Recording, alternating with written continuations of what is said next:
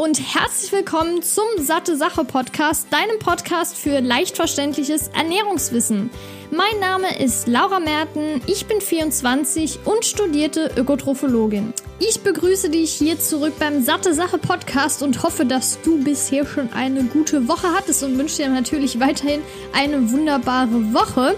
Ich habe mir ein Thema rausgesucht, das mich im Moment nicht unbedingt beschäftigt, aber mit dem ich ziemlich vertraut bin. Und zwar geht es um Intermittent Fasting, also Intervallfasten. Vielleicht hast du schon mal was davon gehört oder auch in anderen Podcast-Episoden, als ich mal darüber sprach. Oder du hast es auch schon mal gelesen. Jedenfalls möchte ich dir in dieser Episode kurz mal erklären, worum es sich dabei handelt. Und es gibt zum Beispiel auch vier Formen des Intervallfastens, die möchte ich dir natürlich dann vorstellen und warum man überhaupt fastet. Also was ist im Prinzip die Theorie generell hinter Fasten und dann speziell hinter dem Intervallfasten, ob man auch damit abnehmen kann und wie es mir geht, weil ich mache Intervallfasten auch schon ziemlich lange. Ich mache es nicht komplett durchgehend. Es gibt auch mal Perioden, wo ich eben kein Intervall Intervallfasten mache, weil es gerade zum Beispiel nicht unbedingt passt. Aber wie ich mich auf jeden Fall damit fühle und wie ich das Ganze dann auch umsetze.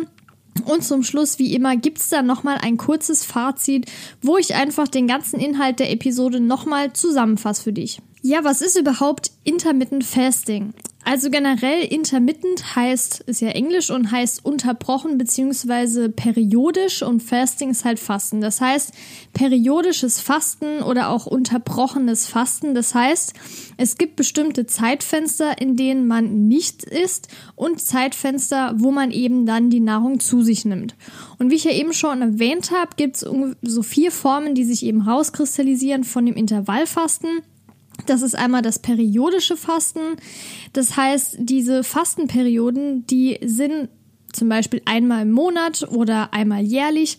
Das heißt, es wird mindestens fünf Tage hintereinander, also am Stück, gefastet. Das ist zum Beispiel eine einwöchige Fastenkur. Allerdings würde ich da empfehlen, das Ganze unter Aufsicht zu machen von jemandem, der sich wirklich sehr gut auskennt, weil da müssen echt viele Sachen beachtet werden. Generell spricht man ja vom Fasten, wenn man maximal 500 Kalorien am Tag zu sich nimmt. Manche machen auch, also essen gar nichts. Es gibt ja auch Saftfastenkuren. Über dieses Thema habe ich schon mal gesprochen in einer anderen Episode. Die verlinke ich dir nochmal in den Show Notes unten. Da kannst du nochmal draufklicken. Aber bei diesem periodischen Fasten geht es auch oft darum, einfach den Körper mal zu entwöhnen von dem ganzen Essen und das ist eben der Grund dafür. Und wie ich ja gesagt habe, ungefähr fünf Tage bis sieben Tage unter Aufsicht, weil es kann sich eben auch Nährstoffmangel quasi daraus ergeben, weil eben fast nichts zu sich genommen wird und daher sollte man das Ganze unter Aufsicht machen. Dann gibt es auch noch die sogenannte 5 zu 2 Diät.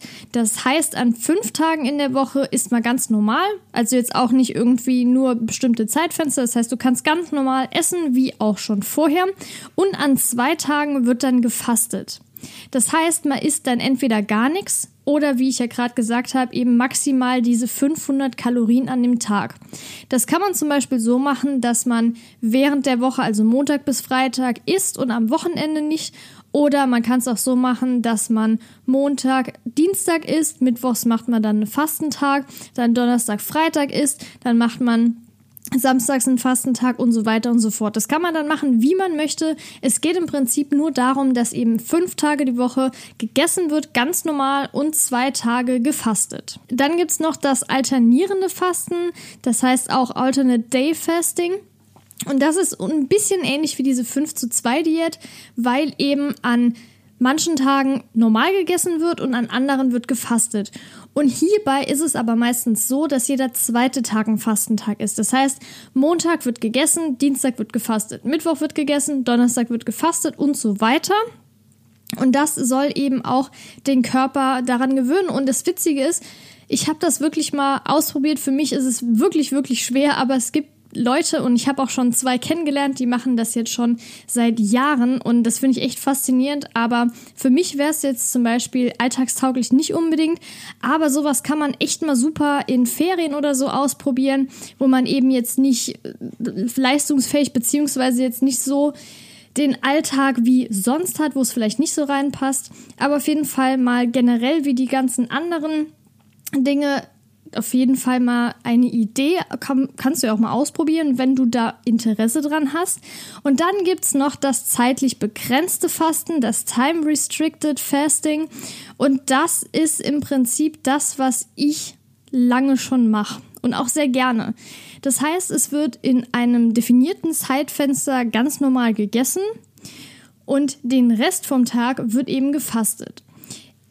Das Gängige ist im Prinzip so 16 Stunden am Tag Fasten und 8 Stunden dann Essen. Es gibt viele, die machen sogar das Zeitfenster 18 Stunden Fasten und 6 Stunden Essen. Für mich persönlich ist es praktischer, das mit diesem 16-8 Manchmal schaffe ich auch nur 14-10, aber auf jeden Fall ist es sinnvoll, dieses Zeitfenster einzuhalten von mindestens 14 Stunden, weil sonst eben dieser ganze Effekt nicht wirklich auftritt, so wie man gern hätte. Und deshalb kann ich dir empfehlen, das mal auszuprobieren. Ich sag dir auf jeden Fall im Laufe des Interviews, beziehungsweise, ja, genau, Interview mit mir selbst, richtig. Im Laufe der Episode sage ich dir aber auch nochmal genau, wie ich das mache. Also das heißt, von welcher Uhrzeit ich anfasste und so weiter und so fort und wie sich das in meinen Alltag integriert. Das heißt, dieses ähm, Time-Restricted Feeding möchte ich in dem Falle nochmal zum Schluss etwas genauer erläutern. Das Fasten hat ja wirklich schon eine echt lange Geschichte, weil damals, wo es eigentlich noch gar nicht so diese Einkaufsmöglichkeiten gab. Ich gehe jetzt in den Supermarkt und daheim habe ich noch einen Kühlschrank. Oh, und einen Herd und einen Ofen. Jäger und Sammler war ja damals wirklich so das Stichwort und es war ja dann oft so, dass man eben sein Essen jagen und sammeln musste und natürlich gab es dann auch Perioden, wo es eben gar kein Essen gab. Das heißt, es gab Hungersnöte, Sprich, der Körper musste sich eben aufs Fasten einstellen. Und heute, wo es wirklich, wie ich ja gerade schon gesagt habe, total einfach ist, an Essen ranzukommen, das heißt, einfach einkaufen gehen, daheim zubereiten.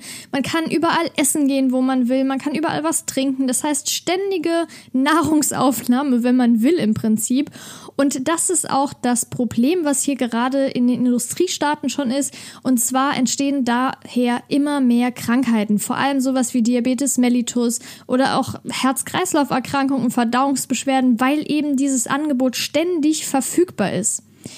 Deshalb gibt's aber mittlerweile auch sogenannte Gegentrends, das heißt, wie jetzt hier zum Beispiel dieses Intervallfasten oder auch intuitives Essen und Paleo. Das sind eben Ernährungsweisen, die eben so ein bisschen den Gegentrend bilden. Und dieses Intervallfasten dient eben dazu, diese vor, den Alltag von unseren Vorfahren ein bisschen zu simulieren. Und das heißt, wir essen zeitweise nichts. Und das ist eben der Grund, warum das wirklich bei dem Körper richtig gut tut, morgens einfach mal in meinem Fall gar nichts zu essen und einfach mal zu spüren, wie der Körper auch ohne Essen funktioniert zeitweise. Das tut auf jeden Fall mega, mega gut. Ich kann es dir absolut empfehlen. Und das ist eben sage ich jetzt mal, die Geschichte von dem Fasten, warum das damals so war und warum es vielleicht sogar sinnvoll ist, das Ganze jetzt mittlerweile auch mal wieder zu machen. Jetzt stellt sich natürlich die Frage, warum solltest du überhaupt fasten? Vielleicht hast du ja auch schon mal in verschiedenen Zeitschriften gelesen, dass Fasten das gesündeste ist, was man überhaupt machen kann, dass es da die Lebenszeit verlängert und so weiter und so fort.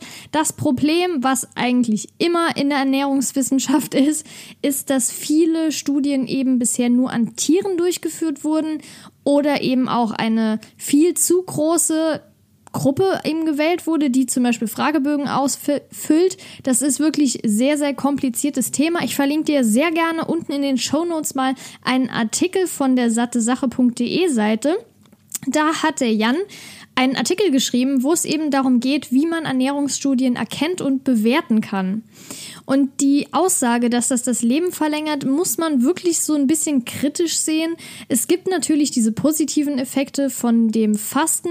Allerdings ist Fasten auch nicht für jeden geeignet. Ich hatte ja eben gesagt, was natürlich, beziehungsweise wer davon profitiert, sind eben Menschen, die an Diabetes Typ 2 zum Beispiel erkrankt sind oder auch an Rheuma und Multiple Sklerose oder natürlich auch bei starkem Übergewicht. Aber es muss nicht stark sein, es kann auch ein normales Übergewicht sein. Und das ist auch nochmal eine Empfehlung, wo ich gleich nochmal näher drauf eingebe, gehe, wenn man eben abnehmen will, ist Intermittent Fasting wirklich eine super gute Variante. Es gibt natürlich auch, wie ich ja gerade schon erwähnt habe, bestimmte Menschen, die eben auf keinen Fall fasten sollten. Und dazu zählen ganz besonders Untergewichtige oder auch sogar Menschen, die eine Essstörung haben. Das kann wirklich sehr gefährlich werden. Ich kenne mich wirklich gut damit aus. Das Problem ist einfach, man denkt, ah ja, okay, das ist, man kann normal essen in einem Zeitfenster. Aber wenn man wirklich anfällig für Dinge ist, wie zum Beispiel, ich muss das jetzt einhalten, dann ist es vielleicht ein bisschen kompliziert und ich glaube, wenn man eine Essstörung hat oder hatte oder generell ein Untergewicht leidet, dann sollte man wirklich so viel und so gerne wie möglich essen und dann ist es eigentlich gar nicht sinnvoll, überhaupt eine Diät zu machen, beziehungsweise irgendeine bestimmte Ernährungsweise wie jetzt das Intervallfasten. Es ist natürlich auch schwierig für alte Menschen, gerade alte Menschen, die eben auch untergewichtig sind und generell auch wegen anderen Punkten, wie zum Beispiel Medikamente, weil viele müssen ja auch morgens Medikamente einnehmen, die eben nicht auf nüchternen Magen eingenommen werden können und abends auch. Deshalb ist Intervallfasten oder generell Fasten eine nicht so gute Variante für Ältere. Allerdings sind auch zum Beispiel Schwangere und Stillende davon betroffen. Das ist auch nicht so optimal für die eben zu fasten. Kommen wir aber jetzt zu dem Punkt Abnehmen mit Intermittent Fasting. Ich habe ja gerade schon kurz erwähnt, dass ich finde, dass es eine gute Methode ist, um abzunehmen. Das heißt, eine gute, nennen wir es jetzt mal einfach Diät. Leider gibt es diese und diese Studien. Es gibt manche Studien, da wurde eben herausgefunden, dass Intermittent Fasting per se jetzt nicht beim Abnehmen hilft. Es gibt auch andere Studien, wie gesagt, die sind immer alle unten verlinkt, die eben auch herausgefunden haben, dass Teilnehmer, die eine Intervallfastendiät gemacht haben, schneller abgenommen haben, wie andere, die normal gegessen haben. Warum das so ist, erkläre ich auf jeden Fall gleich noch. Ich möchte nur kurz mal eine kurze, kurz mal eine kurze, ja, super. Auf jeden Fall eine kurze Geschichte erzählen. Und zwar finde ich das super krass. Vielleicht hast du ja auch schon mal von diesem Menschen gehört. Und zwar war das ein 27-Jähriger, der rund 220 Kilo gewogen hat. Der kam dann in eine Uniklinik und da wurde eben gesagt, okay, hier, du fasst es jetzt erstmal. Und nicht nur eine Woche, komplett oder zwei Wochen, sondern ein ganzes Jahr. 382 Tage, um genau zu sein, also sogar ein bisschen länger als ein ganzes Jahr. Und das Einzige, was er eben zu sich nehmen durfte, waren Vitamine und Mineralstoff beziehungsweise Nahrungsergänzungsmittel, weil man natürlich eben, wenn man nichts isst, einen ja, Vitamin- und Nährstoffmangel bekommt. Das ist so ziemlich garantiert. Und in diesem Jahr hat er tatsächlich die Hälfte von seinem Gewicht abgenommen, sodass er nach dieser Zeit nur noch ungefähr 90 Kilo gewogen hat. Und das Krasse ist, nach dieser Zeit vergingen noch mal fünf Jahre und nach diesen fünf Jahren war es tatsächlich so, dass der gerade mal acht Kilo ungefähr zugenommen hat. Das heißt, es gab nicht wirklich einen Jojo-Effekt das ist natürlich ein extrem krasses Beispiel und es ist, also ich würde es jetzt nicht empfehlen, so lange zu fasten. Klar, wenn man extrem hohes und krankhaftes Übergewicht hat, macht es vielleicht Sinn, erstmal nichts zu essen. Ich meine, es sind so viele Depots, die man im Körper hat, da kann man eigentlich wenn man Nahrungsergänzungsmittel nimmt, nicht so viel falsch machen, zum Beispiel über jetzt zwei, drei Wochen. Aber Fakt ist auf jeden Fall, wenn man abnehmen will, muss man einfach weniger essen, als man verbraucht. Das heißt, der Kalorienverbrauch muss eben höher sein als die Kalorienaufnahme. Das ist ein Fakt. Wenn irgendjemand sagt, das stimmt nicht, dann ist es falsch. Es ist einfach ein Fakt, der zig Millionenfach nachgewiesen wurde. Es ist einfach so. Also wenn dir das jemand erzählt, ist das völliger Quatsch. Das kann ich äh, absolut sagen. Und jetzt ist natürlich die Frage, wenn man zum Beispiel dieses 18, äh, 16 Stunden Fasten und 8 Stunden Essen macht, ist natürlich die Wahrscheinlichkeit, dass man weniger isst, ein bisschen höher. Wenn man jetzt zum Beispiel wie ich das Frühstück ausfallen lässt oder manche machen das auch abends, wobei das für mich jetzt nicht so gut ist, aber wenn man zum Beispiel das Frühstück alleine schon weglässt, dann isst man natürlich automatisch eine Mahlzeit weniger als vielleicht sonst. Kann natürlich auch sein, dass man in diesen acht Stunden dann mehr isst als sonst, aber wenn man jetzt das betrachtet, wie man vorher gegessen hat und einfach eine Mahlzeit weglässt, isst man natürlich weniger. Jetzt ist natürlich die Frage, wie funktioniert das? Das heißt, wie faste ich diese 16 oder 14 Stunden, je nachdem? Wie mache ich das? Also ich persönlich möchte ich dir auf jeden Fall dann nochmal mit auf den Weg geben, dass du da einen kurzen Anhaltspunkt hast. Ja, es ist bei mir im Prinzip so, dass ich relativ früh aufstehe, je nachdem, wenn Uni ist, wenn nicht Uni ist. Also ich sag jetzt mal, im Durchschnitt stehe ich zwischen 7 und 8 Uhr auf. Und die erste Mahlzeit gibt es bei mir zwischen 12 Uhr und 13 Uhr. Das heißt, ich esse relativ spät noch abends, leider. Manchmal esse ich auch relativ früh, dann gibt es dann früher nochmal Essen. Aber in der Regel ist es wirklich so, dass ich das komplette Frühstück ausfallen lasse, sprich ich esse erst gegen 12, 13 Uhr. Und das ist dann die erste richtige und größere Mahlzeit. Und dann bin ich noch jemand, der gerne snackt. Das heißt, ich esse jetzt nicht so riesengroße Mengen, dass ich schon beispielsweise, wenn ich 2000 Kalorien brauche am Tag, dass ich zweimal 1000 Kalorien essen kann. Das geht bei mir auf keinen Fall. Und deshalb snack ich noch. Das heißt, wenn ich zum Beispiel um 12 Uhr eine größere Mahlzeit esse, wird um 16 Uhr nochmal kurz gesnackt und dann abends so gegen 8, 9 Uhr gibt es dann nochmal die andere größere Mahlzeit. Das funktioniert für mich wirklich super. Gerade morgens, klar, wenn man jetzt, wenn mich jetzt jemand fragt, sollen wir was frühstücken gehen, gehe ich natürlich mit. Also bei mir ist es nicht so, dass ich das durchgehend mache. Das heißt, ich bin auch flexibel, aber ich merke einfach, dass wenn ich morgens nichts frühstücke, dass ich dann viel leistungsfähiger bin. Das heißt, das ganze Blut, was eben für die Verdauung dann genutzt werden muss oder diese ganze Energie, die ist natürlich dann im Bauch und nicht im Kopf, wo sie eigentlich sein sollte, gerade morgens. Und das ist auf jeden Fall, was mir am krassesten aufgefallen ist, dass ich eben morgens so viel fitter bin. Also ich, ich kann es wirklich nur empfehlen, ich bin absoluter Fan davon. Und ja, andererseits ist es ja auch einfach so, dass ich mir morgens keinen Stress machen muss. Was frühstücke ich jetzt? Ich kann mich noch dran erinnern oder ich habe ja auch zwischendurch Perioden, wo ich eben kein Intervallfasten mache. Das heißt, ich frühstücke auch morgens, aber das stresst mich immer so dermaßen und deshalb esse ich meistens Overnight Oats. Das heißt, die kann ich mir nämlich am Abend vorher vorbereiten. Das wird dann schön gemischt, in den Kühlschrank gestellt, am nächsten Tag rausgeholt und noch frisches Obst dazu. Das geht voll klar. Aber wenn ich jetzt gar nichts vorbereitet habe, stresst mich das mega und dann faste ich meistens, weil ich keinen Bock habe, irgendwas morgens noch auf die Schnelle zu machen. Jetzt war es bei mir am Anfang so, als ich das erste Mal davon gehört habe, boah, Fasten, oh mein Gott, gar nichts für mich. Ich bin nämlich jemand, wenn ich Hunger habe, habe ich relativ schnell Hunger, weil meistens ist es so, dass ich irgendwas mache, total konzentriert und dann höre ich auf und dann packt mich der Hunger so heftig, dass ich schon Heißhunger kriege. Dazu gibt es ja auch noch eine Podcast-Episode.